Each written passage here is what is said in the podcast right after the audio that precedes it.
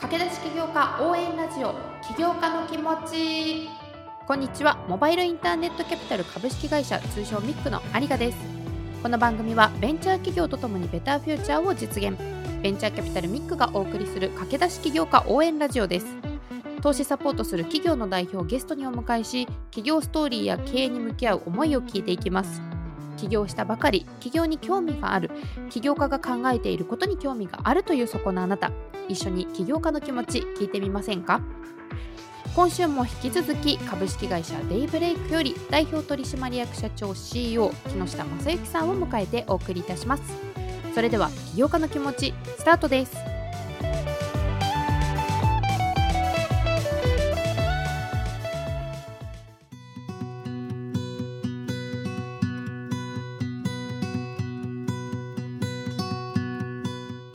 esta さんのお話を聞いていく中でこの特殊冷凍技術に対するこの熱い並々ならぬ思いがですね声からも皆さんに伝わっていると思うんですけれども一体なぜここまで木下さんがそこに対してその熱量を持ってらっしゃる方なのか何者なんだっていうのが気になっているかと思うのでちょっとここで私から略歴を紹介させていただければなというふうに思います。木下さんはですねもともと80年ほど続く老舗冷凍機会社のですね3代目として誕生されてまして自身も施工管理士としてお父様が代表を務める会社に勤めめてらっしゃって、えー、30歳の時にですね旅先のタイの露店に並ぶマンゴスチンとの、まあ、出会いが原体験となって2013年7月にデイブレイクを創業されて、まあ、最初は冷凍機を扱う代理店としてスタートをされていらっしゃいます。その後、2021年にですね、このアートロックフードを開始されまして、2022年にはマイクロソフト社のスタートアップ支援プログラム、マイクロソフト4スタートアップに採択されるなど、目まぐるしい活躍を見せてらっしゃるんですが、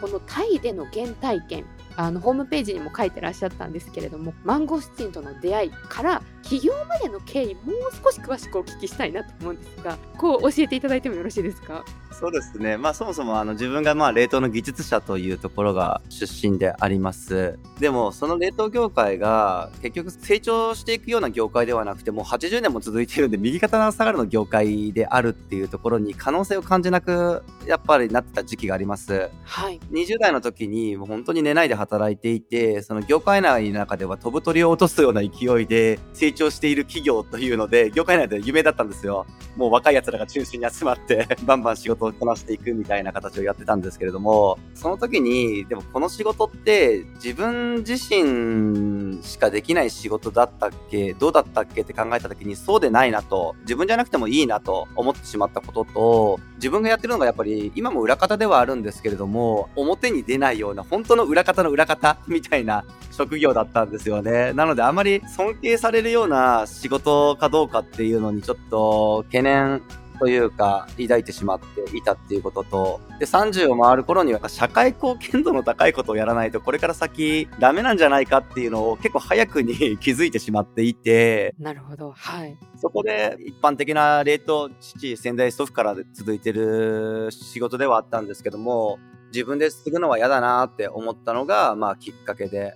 そこから新たに自分探し、また冷凍業界に戻ってくるとは思わなかったんですけれども。あ、そうなんですね。もう冷凍をやめようと思ってました、正直。そうなんです。なんかその時すでにビジネスモデルってなんかいくつかあったりするんですか？事業案が。は、もうなくて、本当になんかこう人の幸せに関われるようなビジネスを通して、みんながハッピーな、なんか笑顔になれるような仕事が作れたらすごくいいなって思い出してただけなんですよ。たまたま。そう。タイに行って、マンゴスチンっていう果物に出会って、で、その時に一緒に行った IT 関係で起業20代の時からしていた友人がいまして、その彼がやっぱり色々とアドバイスをくれながら、自分が何か変われるきっかけみたいなものを探していた矢先に、すごく鮮度の高いマンゴスチンを食べた時に、ビビビって電気が流れたんですよね。面白いですそのマンゴスチンに特別めちゃくちゃ思い入れがあったっていうわけではなくそこでのもう美味しさにビビビッときたんですそうですね。で、これ、じゃあ、これを日本に帰った時に、じゃあ、流通できるかって言ったら、やっぱり鮮度っていう大きな課題があったんで、なかなか難しいんですよね。流通はできるけれども、味がもう全然違うと。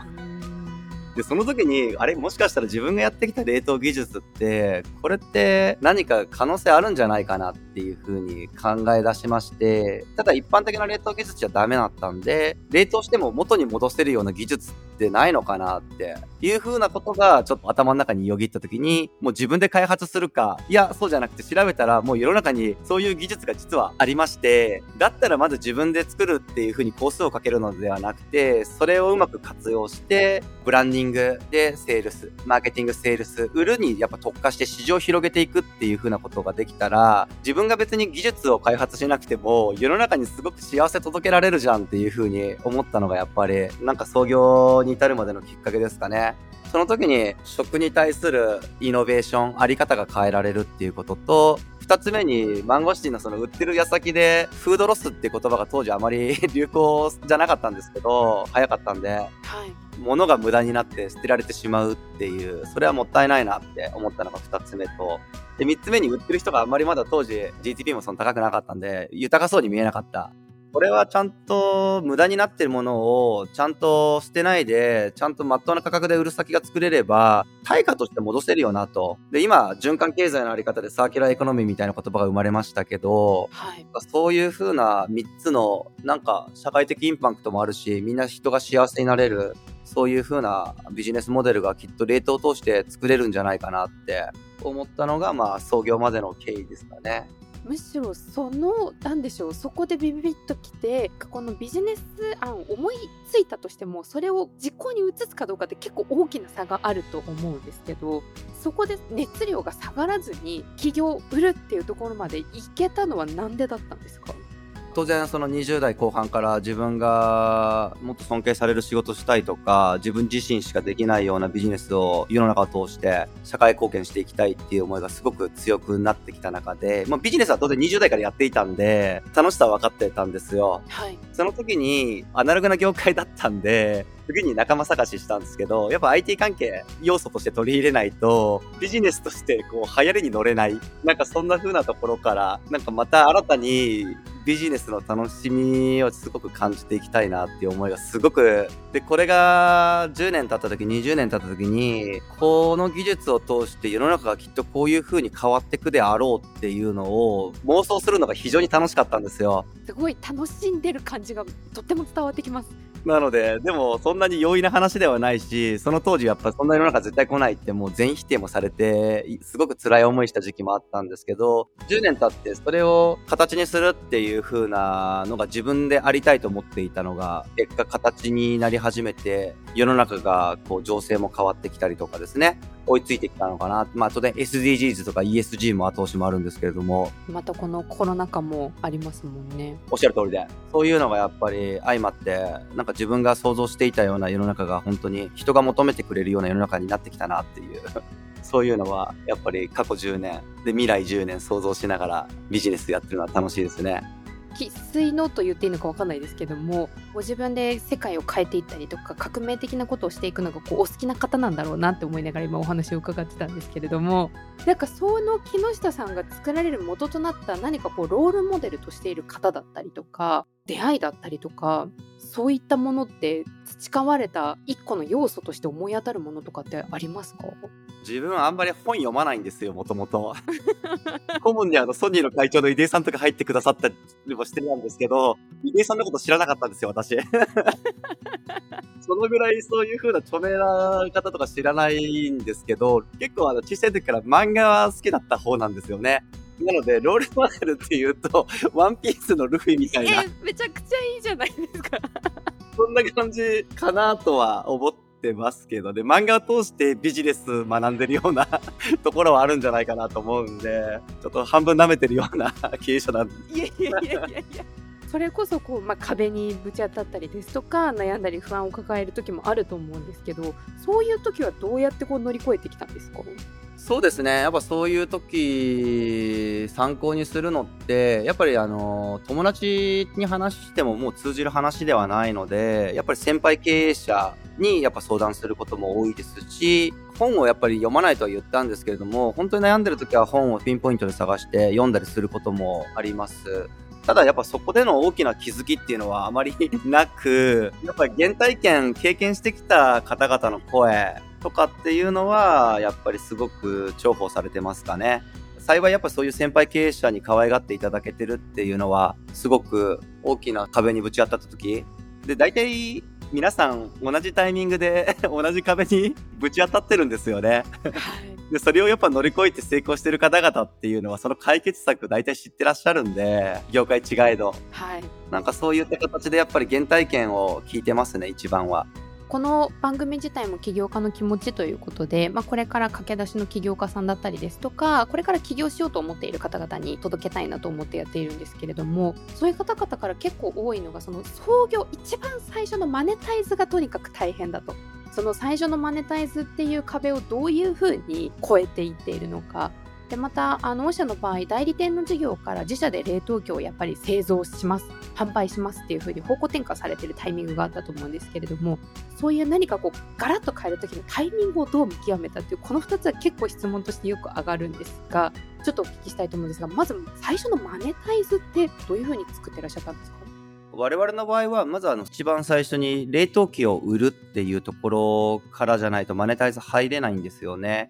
ただ、一般的な冷凍庫売っても、もう利益って本当に10%とか15%の世界なんで、割に合わないんですよ。なるほど。地域に密着してるような厨房屋さんとかしかできないお商売なんですよね。はい。なので、我々の急速冷凍っていう業界は、まだまだすごいアーリーアダプターが購入するような業界なので、まだその代理店であっても、あらり40、50ぐらい取れるんですよ。その40、50って決して高いわけではないと思うんですけれども、じゃあいかにそれをどう効率よくやるかっていうところに、アナログなそのひらめきを使った営業を一切行わなかったんですよね。で、そこで我々がそのまず着手したのが、まあ、当然皆さん今当たり前ですけど、温度メディア、うん、うん自社サイトですね。そこでの集客、CPA どのぐらいで、だいたい我々平均単価500万ぐらいの機材なんですよ。今も1000万ぐらい超えてますけど、1社の平均単価は、1台の平均単価ですね。はい。で、その500万に対して、じゃあどれだけ、えっと、コスパがいいかっていうと CPA7000 円ぐらいだったんですよね。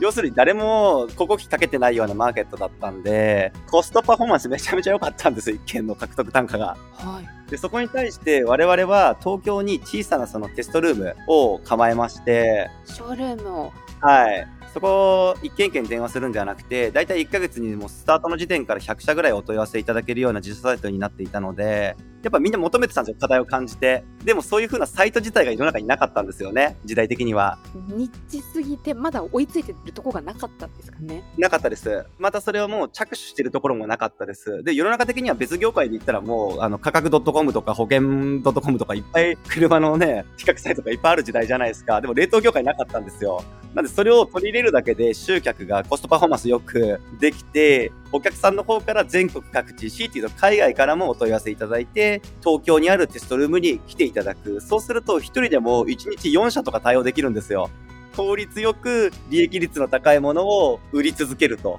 なので、まずはそこから、その事業スタート、起業した時から数億円単位2人で起業し、取ることができたので、まずそこから未然にね、もともと経営もしてましたし、ちょっと貯金も貯めていたので、自腹でお金をまずそこにサイト構築であったりとか、機材の購入であったりとか、いろんなものはアクションとして起こして、で、あの、無駄な ひらめきを使わない営業手法 っていうところが、当時あのヒットしたんで、ご出資も受けずにある程度は 成長できてきたんじゃないかなと思ってます。市場が良かったってことですね、時代と。今となってはそういう比較サイトもたくさん出てらっしゃるのかもしれないですけれども、まあ、そこをいち早くスタートしてから冷凍やっぱり製造機を作る販売するっていう方向に転換したのはどういったタイミングだったんですか？やはり、あの、技術革新していかないと、まず業界が良くならないなって思っていたことが一番最初にあります。もう各メーカーさんやっぱ20年も続いているけれども、普通メーカーって代理店営業が大体8割9割なんですよね。はいはい我々ってもうそもそも代理店だったんで100%直販しかできないんですよ。なので、顧客の声を吸い上げられるですよね。顧客面積がすごく広かったんですよ、面が。なので、あそうなってくると、もっとフリーザー自体がこういうふうに進化していかないとダメだよなとか、気づくんですよ。で、それをオリジナルフリーザーをこのアイデアをもとに作ってもらえないかってメーカーに話した時に、技術レベルが、我々のフリーザーって AI フリーザーって呼ばれてるんですけれども、はい。やっぱりその技術革新追いつかなかったんですよね、中小企業のメーカーさんでは。なのであ、だったらもうこれは自分で作るしかないなって思ったんで、業界を革新するためにまず作りましたっていうのが一つ目。で、二つ目は、やっぱ会社組織を大きくするために、弊社、あの、キーエンス人材が3人来てるんですよ。もうマネージャークラスが3人来てるんですけど、役員クラスで。そこは引き抜いてきたんですか？そうですね。あの、引き抜いてきました。可能性がある、あるぞと。で、やっぱりあの、再現性の高いセールスの仕組みっていうところと、やっぱり利益率ですよね。まあ、キーエンスの利益率ってすごく高いじゃないですか。で、我々がそのレートでキーエンスほどの利益率の高いビジネスモデルはやっぱ作れないんですけど、マックスやっぱ7割ぐらい粗利が。それでも、あの、1台7割にかける販売時間で平均単価1000万ぐらいです。そこにかける時間って大体2時間から8時間ぐらいなんですよね、1社にかける時間って。なんで、新卒の子が1人で2億とか売り上げることができるような仕組み作りはできてたんですよ。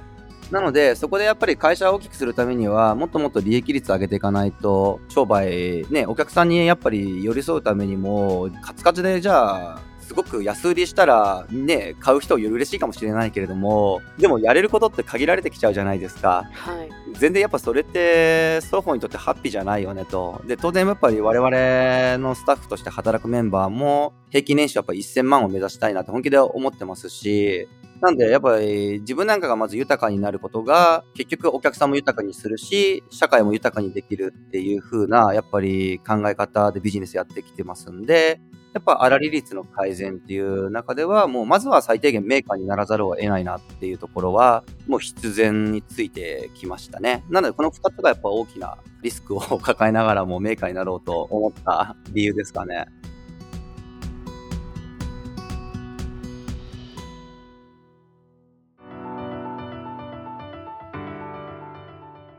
はい。ということで、2週目もお聞きいただきました。皆さんありがとうございました。週目、もともと老舗冷凍会社の3代目だったということでですね、木下さん、とお話を始めていたところだったんですけれども、最初、旅先で東南アジアを旅している中でですね、そのマンゴスチンとの出会いがっていうのが、ホームページをあの見ていただくとご自身でも書いていらっしゃるんですが、非常に気になったのが、そこでのま出会いが原体験であったとして、そこからどうやってその起業っていうところまでに行くのかっていうのが熱量を持ったまま、またその起業までのプロセスってもう想像するだけでもそんなに簡単じゃないじゃないですか。すごい個人的な話になりますけどこの10月で私もあの個人事業主なんですがインボイスが入ってきただけでもはあめんどくさいなとか 一つ一つの手続きだけですぐめんどくさくなってしまう人間なんですけれどもそもそも起業してる方ってまあ当たり前のように乗り越えてらっしゃって仲間もちゃんとこう募って手に入れてちんとその商品を販売して売り上げを作ってっていうそこって生半可な覚悟では踏み入れられない場所だと思っているんですがそこにどうやってたどり着いたのかっていうのがすごくこう気になっていてお話を伺わせていただいたんですけれどもご本人あんまり本読まないから漫画のイメージでなんておっしゃってましたがもうまさにあのワンピースのルフィだなと思いながらその熱量は皆さんにも伝わったんじゃないかなと思います。いろいろその迷った時に先輩起業家の方にご相談をされてるっていう話もあったんですけれども木下さん自身の原体験もあっていろいろ乗り越えられてきたところだったりとかっていうのをもとにこれからのその駆け出し起業家の皆さんだったりですとか起業しようとされている方々に向けてちょっとこうメッセージも今週いただいたんですがすごいここの部分が私にもなんかこう刺さってやっぱり本で読んだだけ、まあ、もちろんあの本も読んだりとか私もしますけどやっぱりそれだけじゃ学び取れないものだったりっていうのって実際に起業されている方々の生の声を聞いてその経験を生の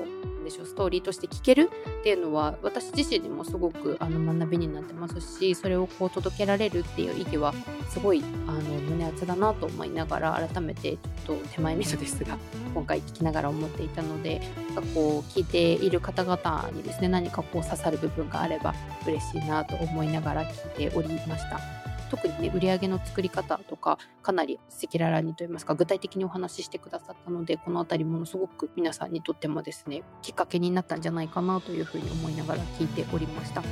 スタートアップ支援プログラムに採択されたりとかいろいろ経歴もお持ちではいらっしゃるんですが真骨頂として冷凍機導入後のサポートこそやっぱりデブレイクさんの強みといいますかやっぱりこれまでのただのメーカーさんではなくてソリューションを起こそうとしているところっていうところの違いをものすごく感じたのでちょっとそのあたりもですねちょっと次回皆さんに3週目として今後のグローバル展開と合わせてですねあそこがデブレイクさんとしての最大の強みなんだなみたいなところをですねまた伺えているのでぜひ楽しみにしておおいていただければなというふうに思います。引き続きミックのツイッターはですね大文字 MIC で検索していただくと出てまいりますので番組パートナーでもある弊社の元木そして私有賀のツイッターリンクも番組ページからフォローいただければと思います。番組への感想コメントですとかミックへの相談も info メールもしくは DM からも大歓迎ですのでこちらもどしどしお待ちしております。ということで来週が木下さんを迎えての最終週でございますのでぜひ続けてお聴きくださいお相手はミックの有賀でした。